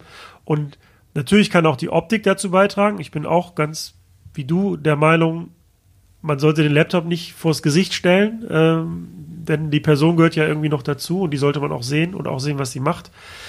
Ähm, also kann Optik und auch die Geräte, die man nutzt, für ja, eine Performance bereichern, aber in allererster Linie ist erstmal wichtig, was, was rauskommt. So. Und äh, dann in zweiter Instanz kann ich mich fragen, was ich jetzt noch an der Optik verändern kann. Aber das mit dem Sync-Button finde ich ganz interessant so. Ich habe ja auch in den Zeiten, als ich Laptop benutzt habe, permanent den Sync laufen lassen. Also ist ja auch so mehr oder weniger die Standardeinstellung. Ähm, und bin dann einfach, als ich auf Recordbox umgestiegen bin, einfach von einem Tag auf den anderen davon weggegangen, was auch im Nachhinein betrachtet relativ riskant war, aber es hat irgendwie funktioniert. Äh, und habe dann mir relativ schnell angeeignet, nach Gehör aufzulegen, was bei elektronischer Musik verhältnismäßig einfach ist. Ähm, und ich finde es aber so für das Gefühl, ähm, also so aus heutiger Sicht ist es viel, viel geiler. Also ich habe mehr das Gefühl, wirklich was zu tun während der Arbeit. So, wenn ich jetzt Open Format spiele, ähm, dann benutze ich auch den Sync, weil es halt ähm, ja dann auch also weiß ich nicht, wenn ich dann beispielsweise irgendwie äh, 86 BPM oder sowas habe und da dann nach Gehör auflege, dann das ist mir halt einfach zu langsam. Also da passiert halt so, der, der Track ist halt so von der Geschwindigkeit, jetzt weiß ich nicht. Da mache ich dann den Sync an und dann funktioniert das auch ganz gut und das mag ich auch ganz gerne. Also nachkorrigieren muss man natürlich trotzdem. Aber ich finde so das Gefühl, dann in einem Club tatsächlich komplett ohne Sync zu spielen und dann hinterher zu hören, oh, der Übergang war aber wieder trotzdem sehr, sehr geil äh, ist irgendwie befriedigender. Hm? Also ja, ja, genau. Je, je, mehr man selber macht, desto mehr fühlt sich das auch an, dass man spielt. So, ja. Man nennt das ja Auflegen spielen. Und ähm, wenn es dann gut ankommt, dann hat man halt mehr das Gefühl, dazu beigetragen zu haben und dann kriegt man natürlich ein besseres Gefühl. Aber das, was du vorher gesagt hast, um es mal zusammenzufassen, den Leuten im Club ist es letzten Endes egal, ob du einen Sync benutzt oder nicht. Hauptsache, es klingt gut. Deswegen, und was mir extrem fehlt, seit ich keinen Laptop mehr benutze, ist, dass ich auf den äh, CDJs keine äh, Drumpads mehr habe. Das fehlt mir sehr. Also diese Drumpads ist doch der richtige Begriff, oder? Dafür? Ja, also ja. diese Touchpads, um, um Keys genau. zu drücken oder. Genau, aber, oder um im Lied hin und her zu springen. Also du hast zwar bei Pioneer diese, diese Hot-Q-Tasten, aber die fühlen sich halt nicht so nicht so cool an. Das war halt irgendwie, man hat immer so das Gefühl gehabt auf diesen Dingern, dass man ein Instrument spielt, was man natürlich nicht tut, aber es war das ist was, was mir fehlt. Und ich weiß zwar, dass man bei Pioneer das Ding einzeln nochmal für 2000 Euro dazu kaufen kann, aber das ist so, nur dann nochmal so, ein, so einen dritten Player dastehen zu haben, der da irgendwie die Pads hat, um dann, ja, im EDM-Track hin und her zu springen, ist dann doch ein bisschen. Ich glaube, dass, also für Hip-Hop-DJs ist das essentieller, aber so als Spielerei fehlt mir das ein bisschen. Das können wir ja noch anders lösen. Also ähm, zum Beispiel, dass du die CD-Player dann nur als Player benutzt und den Laptop da anschließt anstatt USB-Stick und dann dir noch ein, weiß ich nicht, ein MIDI-Controller holst, der so Pad hat, Pads hat. Ich glaube, der, der äh, S9 oder wie der Controller, äh, der, der, der Mixer heißt, ist eine ganz, ganz coole äh, Lösung für, weil der ja die Drumpads dann auf dem Mixer hat, wenn ich das richtig in Erinnerung ja, habe. Ja. Und ähm, der ist aber halt nicht Clubstandard. Also das ist halt so, an den Clubstandard-Mixern sind halt keine Drumpads. Und dann trotz, dass ich irgendwie mit CDJs spiele, dann trotzdem wieder einen Laptop mitzuschleppen. Ich weiß auch nicht, irgendwie widerstrebt mir das so ein bisschen innerlich, aber es ist, glaube ich, einfach so ein, man muss immer selber mit dem glücklich sein, mit dem Setup, was man hat. Es muss immer für einen selber perfekt sein und nicht für irgendwelche anderen. Und ich glaube, das ist der entscheidende Punkt, den auch viele DJs sich vor Augen führen müssen. Es bringt jetzt nichts, sich irgendwie einen riesigen Controller zu holen, nur weil der halt gut aussieht und groß ist und äh, beeindruckend Eindruck äh, oder ja, einfach beeindruckend ist sondern äh, wenn ihr mit eurem, keine Ahnung, äh, wenn ich zurückdenke, ich habe früher mit dem, äh, wie heißt der, Hercules EMP3 oder so, dieser ganz, ganz kleine Controller, diese, der, der für 79 Euro, den es in jedem Konrad gibt, habe ich gespielt und war damit auch eine lange Zeit lang glücklich. Und solange man mit dem Controller gut klarkommt und damit ein gutes Resultat abliefern kann, ist das vollkommen wurscht, ob man diesen winzigen Controller vor sich stehen hat oder ob man tatsächlich, äh, habe ich auch ganz am Anfang gemacht, ob man nur mit Maus auflegt, wenn das Resultat am Ende gut ist und man selber damit glücklich ist. Warum nicht? Ja, das ist halt die, die, das Schöne an der Digitalisierung und Technisierung, dass die Einstiegshürde halt super klein geworden ist. Äh, und das fördert ja vielleicht auch Talente, die sonst nie zutage getreten wären, wenn sie sich dann irgendwie für 500 Euro einen Plattenspieler haben, kaufen müssen. Das ist natürlich ähm, positiver Effekt. Der ja. negative Aspekt ist, dass es jetzt auch jeder Hans und Franz halt macht irgendwie. Äh, ja, also das Gegenteil, also Nicht-Talente dabei auch. Ähm, ihre Showtime kriegen sozusagen. Aber ich glaube, das ist in allen Branchen so. Also ja, Photoshop hat auch viele Grafiker hervorgebracht, die keine Grafiker sein sollten. ähm, wie würdest du denn die, also du bist ja sehr aktiv in, in Dresden in der Clubszene, wie würdest du denn die Clubszene in Dresden beschreiben? Ähm, momentan etwas ruhiger, als Dresden gut tun würde.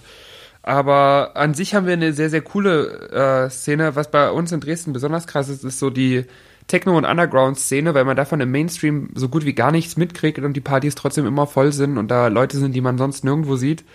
Ähm, was ich relativ schade finde in Dresden ist, dass es meistens schief geht, wenn große Acts hierher kommen. Also wenn ich überlege, so früher die Zeiten, als dann so Acts wie Ostblock-Schlampen einfach mal irgendwie komplett ausverkauft waren und dann noch tausend Leute bei Facebook gefragt haben, ob sie ein Ticket kriegen und heute, keine Ahnung, kommen dann so Acts wie David Puentes, die auf der ganzen Welt Shows ausverkaufen her und hier kommen dann 60 Leute, das ist so, oder Fuckshit Squad ist für mich auch so ein Phänomen, die funktionieren in ganz Ostdeutschland und sind mega erfolgreich und kommen nach Dresden und da stehen 300 Leute in einem 1500 Mann Club und alle sind enttäuscht, Veranstalter ist enttäuscht. Äh, die Acts selbst sind natürlich auch enttäuscht, weil es natürlich auch mega komisch ist, wenn du so äh, in der kompletten Region immer vor Haufen Leuten spielst und dann kommt niemand. Und hinterher sagen die Leute alle, ja, ich fand das cool, aber ich hatte an dem Abend dann doch keine Lust. Und es ist ein bisschen, ein bisschen schade drum. Ähm, auch weil die Leute dann im Nachhinein natürlich immer jammern, dass jetzt gar keine großen Acts mehr herkommen, aber die kommen dann natürlich nicht her, weil sich einfach für niemanden lohnt, die zu buchen so. Ähm, das ist in Dresden ein bisschen schade. Aber abgesehen davon haben wir schon eine sehr coole Szene. Wir haben sehr, sehr viele coole DJs. Es gibt viele coole Newcomer. Wir haben auch äh, coole Mashup-Produzenten. Wir haben eigentlich so von allem irgendwie was. Jeder hat so seine Nische gefunden und das finde ich ganz cool. Das gefällt mir. Wir sind sehr vielfältig hier. Gibt es hier mehr Clubs oder mehr Bars mit Tanzfläche oder wie kann man sich das vorstellen? Äh, ich glaube, das ist ganz ausgewogen. Es gibt viele, äh, schon viele Tanzbars, gerade hier auch in der Neustadt, wo auch viel äh, dann DJs äh, stehen. Also das ist halt so. Äh, ich glaube, in den, in den Bars steht meistens mehr das Trinken im Vordergrund als die Musik und in den Clubs dafür mehr die Musik als das Trinken. So, das ist, das sollte man auch berücksichtigen, wenn man weggeht. Aber ich glaube, das ist kein Dresden-Phänomen ich glaube tatsächlich, hier ist es sehr, sehr ausgewogen, das Verhältnis zwischen Bars, Tanzbars und Clubs. Beziehungsweise gibt es ja auch einige Läden, wo so die äh, Grenze relativ fließend ist, der Übergang relativ fließend ist und man nicht wirklich definieren kann, ist das noch eine Tanzbar oder ist das schon ein Club? Ähm, ja, wir haben auf jeden Fall eine ganze Vielzahl an Locations. Ein paar mehr Locations würden wahrscheinlich der Veranstalterszene gut tun, weil natürlich die Auswahl äh, beschränkt ist. Das heißt, äh, es gibt halt immer mal so Rangeleien, ja, wir waren jetzt aber an dem Club, warum geht ihr jetzt in den Club? Und wir haben doch aber den DJ gebucht, jetzt bucht ihr den auch, aber das ist ja unser DJ und das ist unser Club und das ist ein bisschen anstrengend. Aber wenn man damit lernt umzugehen, dann ist es eigentlich ganz, ganz cool hier. Und würdest du sagen, in den letzten sieben Jahren, in denen du aktiv bist, dass sich die Clubszene in Dresden verändert hat? Ähm, ich würde auf jeden Fall sagen, dass sich die queere Szene verändert hat. Die ist nämlich viel, viel kleiner geworden. Woran liegt das? Das liegt, glaube ich, daran, dass äh, Homosexualität, äh, Transsexualität, alles, was äh, in die LGBTIQ-Richtung geht, mehr akzeptiert wird und die Leute nicht mehr explizit auf queere Partys gehen müssen, in Anführungszeichen, sondern halt auch einfach auf jede andere Party gehen können. Aber das ist ja ein gutes Zeichen, oder? Also An sich ist es ein gutes Zeichen, aber für die queeren Partyveranstalter ist es natürlich blöd. ja, aber äh, ich glaube, so wie es jetzt gerade ist, so das Maß an queeren Partys funktioniert ganz gut in Dresden. Es sollte jetzt nicht wesentlich mehr sein, wesentlich weniger wahrscheinlich auch nicht. Ähm, ist auf jeden Fall weniger geworden als zu den Zeiten, als ich angefangen habe. Und so allgemein die Partys, ich habe so ein bisschen das Gefühl, dass die Veranstalter alle den Übergang vom Sommer zum Winter so ein bisschen verschlafen haben. Also es passiert momentan relativ wenig an großen spektakulären Partys, obwohl es kalt ist und die Leute eigentlich rein wollen. Macht mal ein bisschen mehr. Okay, dann würde ich jetzt gerne nochmal das, ähm, das Thema Produzieren anschneiden. Du hast auch eigene Sachen released, äh, eine Mashup-EP auf Soundcloud, du hast einen Remix released. Ähm, seit wann produzierst du und was sind so da deine Ziele? Ähm, ich muss sagen, ich habe verhältnismäßig spät angefangen mit dem Produzieren. Das ist auch was, was ich heute anders machen würde, wenn ich nochmal äh, jetzt diesen Weg von vorne gehen würde. Ich habe lange auf dem Schirm gehabt, dass es wichtig ist, eigene Veröffentlichungen zu haben, habe es aber ewig nicht gemacht. Und dann, äh, weil ich immer dachte, ähm, ich dachte immer so, Ghost Producer sind scheiße, sich helfen zu lassen ist scheiße, es muss alles von mir kommen, ich muss das alles selber machen und habe dann irgendwann gemerkt, dass das aber so überhaupt nichts bringt, weil ähm, über diese Zeit, über diese Entwicklung lernt man halt viel mehr dazu und kommt dann halt auch selber äh, besser rein ins Produzieren. Das heißt, äh, meine ersten zwei Tracks, die ich veröffentlicht habe, sind so gelaufen, dass ich äh, zwei Produzenten gefunden habe, äh, also das sind beide Tracks von unterschiedlichen Produzenten und denen halt meine Vorstellungen gesagt habe, die ihren Stil mit einfließen lassen haben und am Ende ist ein geiles Resultat bei rausgekommen und ich dachte mir dann so, ja, eigentlich ist es auch cool, ähm, das ist so ein bisschen dieser äh, B2B-Effekt. Wenn man mit einem anderen DJ auflegt, dann wird man selber überrascht. Und wenn man mit jemandem gemeinsam produziert oder wenn man äh, produzieren lässt und da seine Vorstellungen mit reinbringt und sagt, hier möchte ich das und das ändern und so stelle ich mir den Track vor und äh, das hätte ich gerne als Sample drin und so weiter und so fort. Ähm, und der dann noch sein eigenes Zeug einfließen lässt, wird man halt von seinem eigenen Track überrascht hinterher. Ähm, das fand ich ganz cool und dadurch bin ich dann halt auch dazu gekommen, mir zu sagen, jetzt möchte ich das auch selber lernen. Ähm, ich habe mir auch die Illusion nehmen lassen, dass alles selber machen äh, dann aufhört, wenn du dann ans Mastering kommst, zumindest wenn du jetzt niemand bist, der eine jahrelange Erfahrung hat, weil dadurch, dass ich es halt einfach selber noch nie gemacht habe, ist es halt eine Übungssache. Ich werde natürlich jetzt so in Zukunft äh, anfangen, wenn ich eigene Sachen mache, zu versuchen, die selber zu mastern und dann den Feinschliff von einem Profi machen zu lassen, äh, einfach um das nach und nach zu lernen. Aber diese Illusion, dass ich es komplett alleine machen muss, die habe ich mir äh, mittlerweile abgesprochen oder habe ich mir habe ich abgelegt. Ähm, und über dieses Mesh-Upen, ja, habe ich jetzt angefangen, mich quasi selber mit einer DAW auseinanderzusetzen, mich selber hinzusetzen und ähm, mir zu gucken, wie ist ein Track aufgebaut. Das ist wahnsinnig hilfreich. Also, mir haben das vorher schon jahrelang Leute gesagt mach das so. Nimm dir einen fertigen Track, setz den in eine DAW rein und guck, wie ist der aufgebaut. Versuch Teile nachzubauen, versuch Teile zu verändern und so wirst du lernen zu produzieren. Und ich habe mir immer gesagt, ach, lass die alle mal reden. Und dann habe ich mich hingesetzt und das genauso gemacht und habe festgestellt, ja, das war gar nicht so eine blöde Idee, es funktioniert tatsächlich ganz cool. Und habe dann die ersten Mashups fertig gemacht, also äh, von 20, die ich gemacht habe, fand ich sechs oder sieben hinterher cool und dann habe ich gesagt, ja, die finde ich jetzt cool. Die sind jetzt nicht mega, aber die sind halt so cool, dass ich da gerne noch mehr Feedback haben würde. Und habe dann daraufhin gesagt, ich veröffentliche die jetzt, um einfach mal mehr Feedback zu kommen, äh, bekommen, weil wenn dir dann 20 Leute drunter schreiben, wir fanden die Mashups mega scheiße und einer davon drunter schreibt, ich fand das Mashup scheiße, weil, Punkt, Punkt, Punkt, dann habe ich dieses weil, aufgrund dessen ich dann die nächsten Mashups oder die nächsten Produktionen besser machen kann. Und ähm, habe da überwiegend gutes Feedback für bekommen, was mich sehr gefreut hat. Habe auch weitergemacht, habe neue Mashups gemacht, die dann demnächst irgendwie kommen werden. Ähm, und versuche jetzt auch so langsam ranzukommen, dass ich auch eigene Tracks oder zumindest eigene Remixe raushauen kann. Also der Remix, den ich äh, bis jetzt draußen habe, äh, vom Marca Passos Track Blown Job, den äh, habe ich damals mit dem Producer meiner ersten Single äh, gemeinsam gemacht und das war halt auch so ein Ding, so und so stelle ich es mir vor, folgender Stil und er hat das halt einfach genau so umgesetzt, wie ich mir das vorgestellt habe. Und wäre jetzt schon irgendwie so cool, dann langfristig auch eigene Sachen, also komplett eigene Sachen machen zu können, ohne dass ich dafür jemanden brauche. Ich glaube, das ist so, ja, das ist ein ganz cooles Ziel, was ich mir da gesteckt habe. Und ich kann es halt auch nur allen da draußen irgendwie sagen, die äh, sich, die, die halt irgendwie so in diesem DJ-Ding unterwegs sind. Ohne Veröffentlichungen ist es halt noch schwerer. Und diese Veröffentlichungen müssen halt nicht unbedingt eigene Tracks sein. Eigene Tracks sind schon sehr hilfreich, aber wenn du halt irgendwie von dir reden machen willst, dann kannst du das auf unterschiedliche Arten machen. Und David Puentes beispielsweise ist auch dadurch bekannt geworden, dass er angefangen hat mit Mashups und dann irgendwann Remixe rausgehauen hat und ähm, hat dadurch extrem auf sich aufmerksam gemacht, hat auch seine eigenen Tracks am Start das hilft halt schon sehr, sehr viel. Gerade wenn man überregional bekannt sein will. Wenn man jetzt sagt, ich möchte hier in der Region Club-DJ sein und möchte, keine Ahnung, ähm, hier irgendwie vor den Leuten in meinem Umfeld bekannt sein und das reicht mir, dann ist es vielleicht nicht wirklich wichtig, aber wenn man dann doch irgendwie äh, größer bekannt werden will, habe ich sehr, sehr lange unterschätzt. Würde ich heute nicht mehr so machen.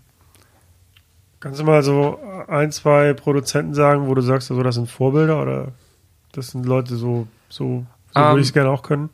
Was ich äh, richtig krass finde, sind äh, Donkong. Die machen richtig coole Sachen, wo ich mir so denke, boah, was habt ihr da wieder für einen krassen Bass rausgehauen?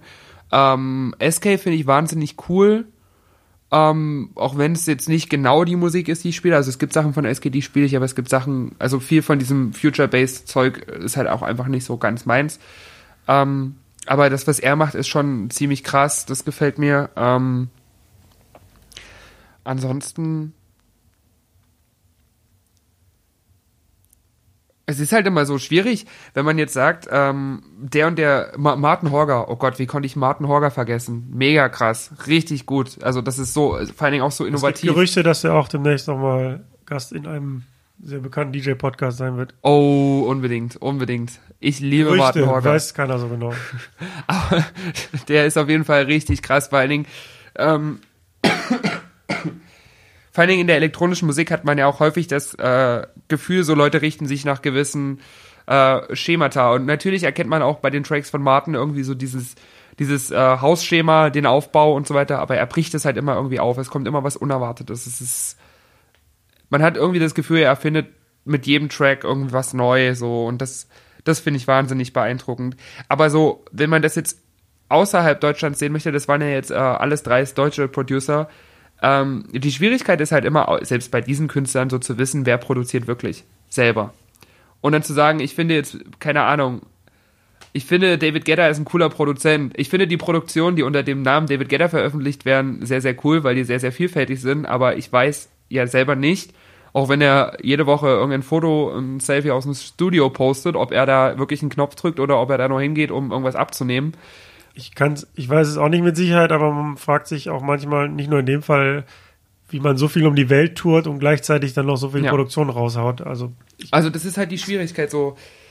Ähm, Tujamo finde ich richtig cool, weil bei Tujamo ist das Ding, der macht auch ganz, ganz viele verschiedene Genres, aber man hört ihn trotzdem immer wieder raus und das finde ich beeindruckend. Martin Solveig ist auch so ein Ding, ähm, aber das sind halt alles alles Leute, die so eine Größe erreicht haben, dass man halt gar nicht weiß, wie viel Prozent davon machen die noch selber.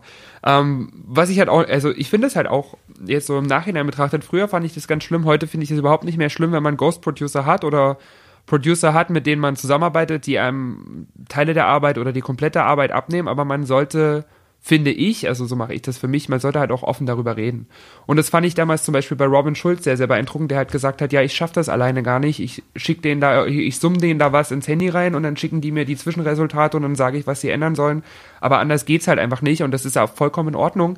Aber man soll dann halt, also ich finde es doof, wenn man so tut, als hätte man es selber gemacht und dann im Nachhinein irgendwie offensichtlich ist. Ähm, da gab es mal ein sehr spannendes Interview mit Alan Walker, war das, glaube ich ähm, wo Alan Walker einen Featuring-Track mit irgendjemand veröffentlicht hat und die haben beide interviewt und Alan Walker konnte zu dem Song nichts sagen, weil man gemerkt hat, er weiß gar nicht, wie der Song entstanden ist. Und das finde ich dann irgendwie peinlich. Also dann soll man doch das irgendwie auch irgendwie auch kommunizieren. Ich weiß nicht. Ähm, habe auch vor Ewigkeiten mal ein Interview mit Gestört, aber geil angeguckt, wo die ihr Album bewerben sollten und ich hatte das Gefühl, die wussten gar nicht, was für Tracks auf dem Album sind. Und das, das sind halt so, so Schlüsselmomente, wo ich mir denke, dann tut doch nicht, als hättet ihr euch zu Wochen lang ins Studio eingeschlossen und hättet da mega das fette Album produziert. Dann sagt doch einfach, hier, wir präsentieren das und wir haben dazu was beigetragen. Es ist unser Stil, aber wir haben es nicht alles selber gemacht. Ist doch nicht schlimm. Also, weiß ich nicht, es tut ja auch nicht äh, irgendein großes äh, Lidl tut doch auch nicht so, als hätten sie ja alle ihre Prospekte, als hätte da der Chef von Lidl sich hingesetzt und das Lidl-Prospekt gefotoshoppt. So, weiß ich nicht. Ich finde das überhaupt nicht schlimm, darüber offen zu reden. Ja, ich glaube, das habe ich auch schon hundertmal runtergebetet hier, aber sehe ich ganz genauso. Also ich finde das in Ordnung, ähm, solange man transparent damit umgeht. Und das muss man ja auch jetzt nicht irgendwie fett auf das Album draufschreiben. Das hat aber jemand anders produziert. Ähm, in den Credits steht es In den Credits steht es drin und dann muss man aber auch nicht so Fotos aus dem Studio die ganze Zeit posten. Äh, so, hier, jetzt habe ich hier eine Nachtschicht eingelegt oder ja. so, wenn man es nicht gemacht hat. Ähm, ja, wenn man es transparent macht, finde ich es absolut in Ordnung. Oder man redet halt einfach gar nicht drüber. Aber wie gesagt, halt dieses irgendwas darstellen, was nicht ist, finde ich halt irgendwie blöd. Weil, weil es hat halt auch mich, ähm, und es geht, glaube ich, vielen jungen, aufstrebenden DJs so, die irgendwas erreichen wollen, äh, das vermittelt eine komplett falsche ein komplett falsches Bild, weil die halt alle denken, ja, ich muss jetzt die ganze Nacht im Studio sitzen und warum kriege ich den Track nicht zustande? Warum kriege ich das nicht hin?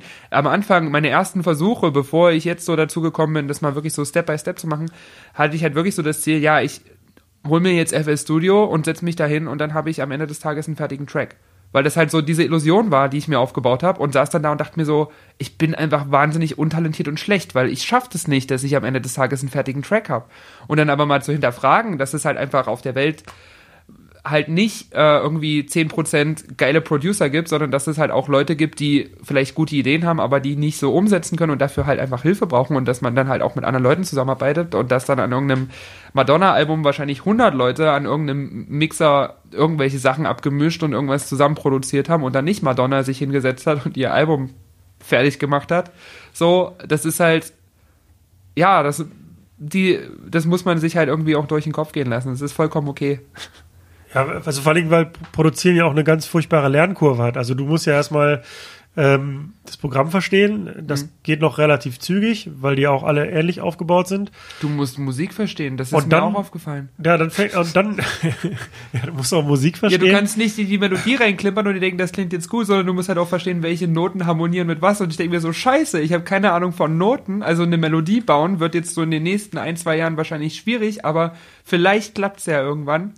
Ja, und dann kommt ja noch der Punkt, dass du ja auch irgendwie dann, also du fängst wahrscheinlich an, einen Track zu machen, der hat vier Spuren und du denkst, du bist fertig und dann guckst du dir irgendwie ein YouTube-Video an von dem Produzenten und siehst, oh, der hat 30 bis 60 Spuren und fragst dich, hä? hä? Ich höre doch aber nur drei Instrumente. ja, hör, ja, genau, ich höre mal, ja, genau.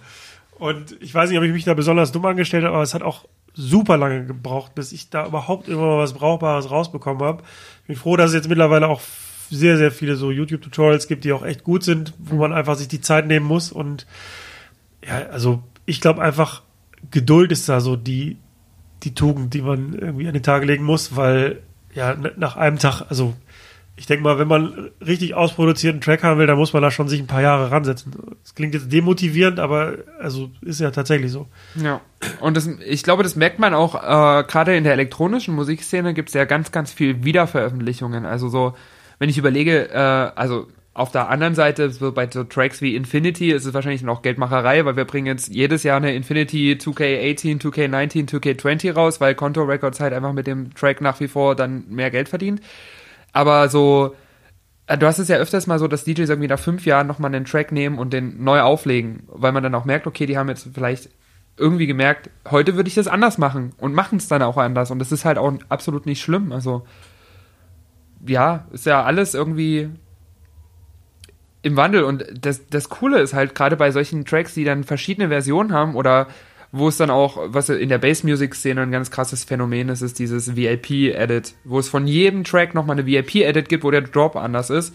Wo ich mir denke, das ist aber für den Konsumenten und für die anderen DJs wahnsinnig cool, weil die können sich halt aussuchen, was finde ich am besten und welche von den vielen Versionen passt jetzt am besten in mein Set und in meine Situation und so weiter.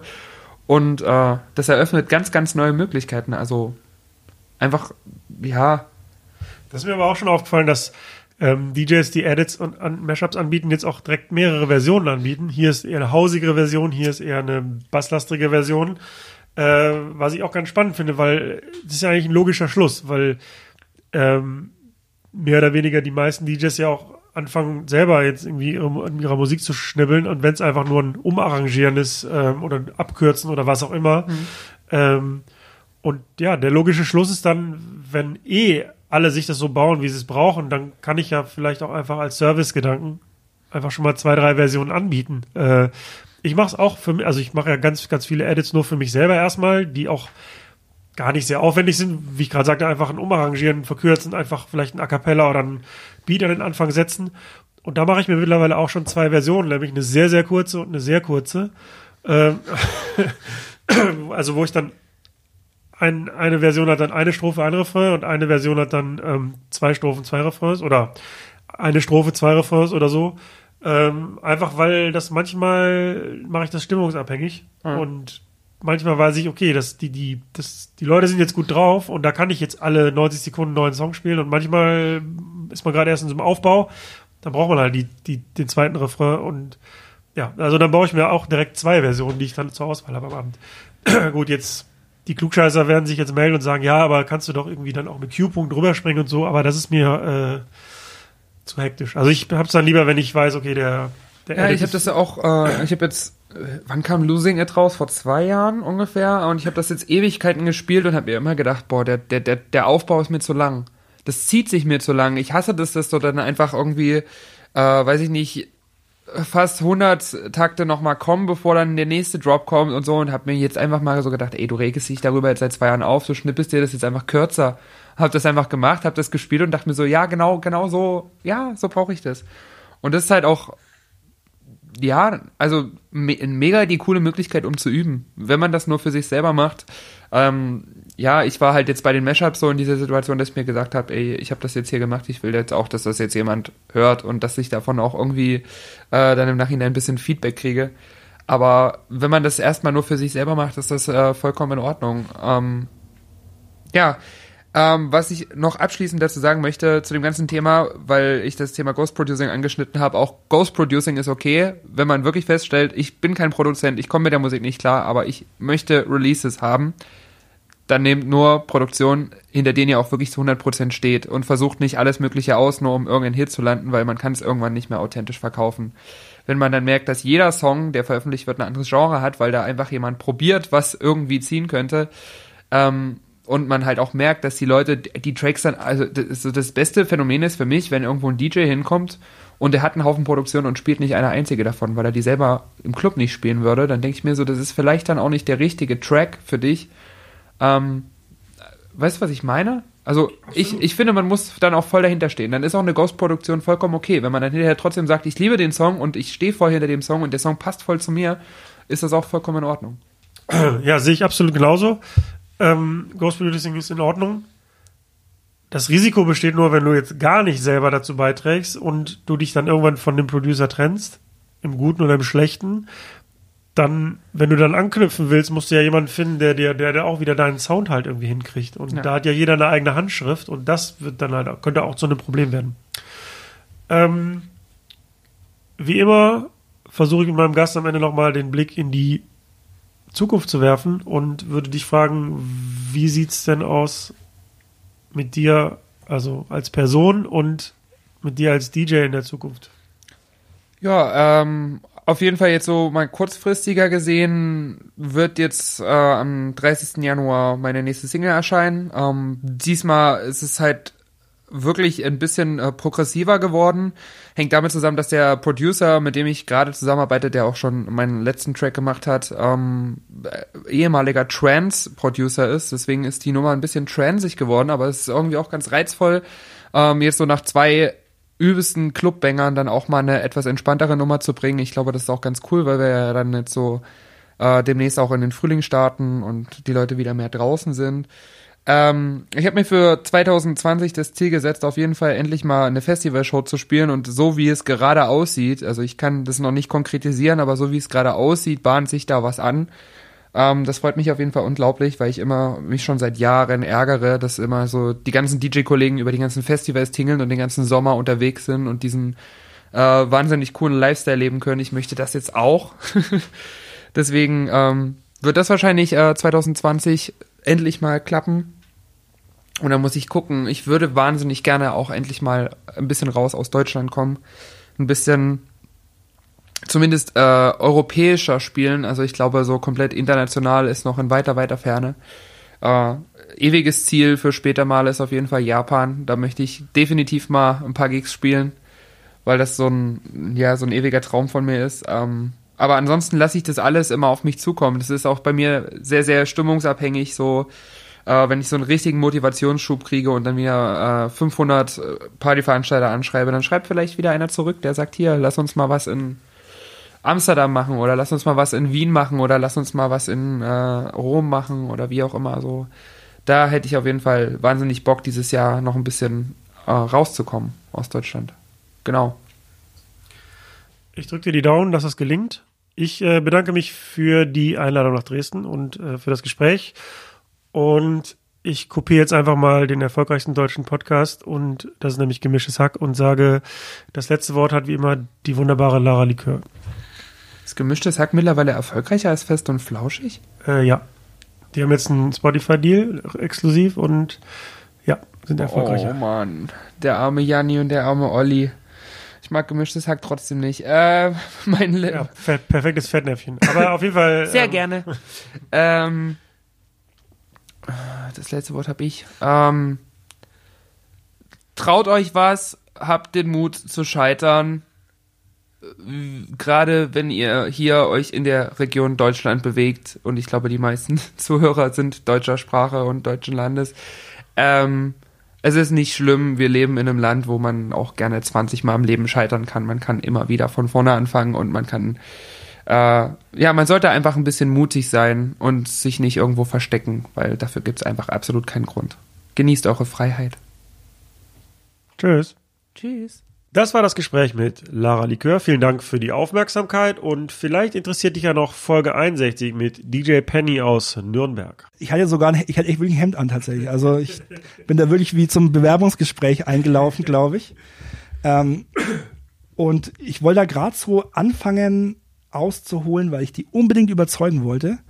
Und die haben eigentlich nur gesagt so, ja, brauchst gar nicht, haben das verfolgt letztes Jahr, super geile Nummer. Ähm, ey, wir machen das zusammen jetzt bei uns auf dem Platz.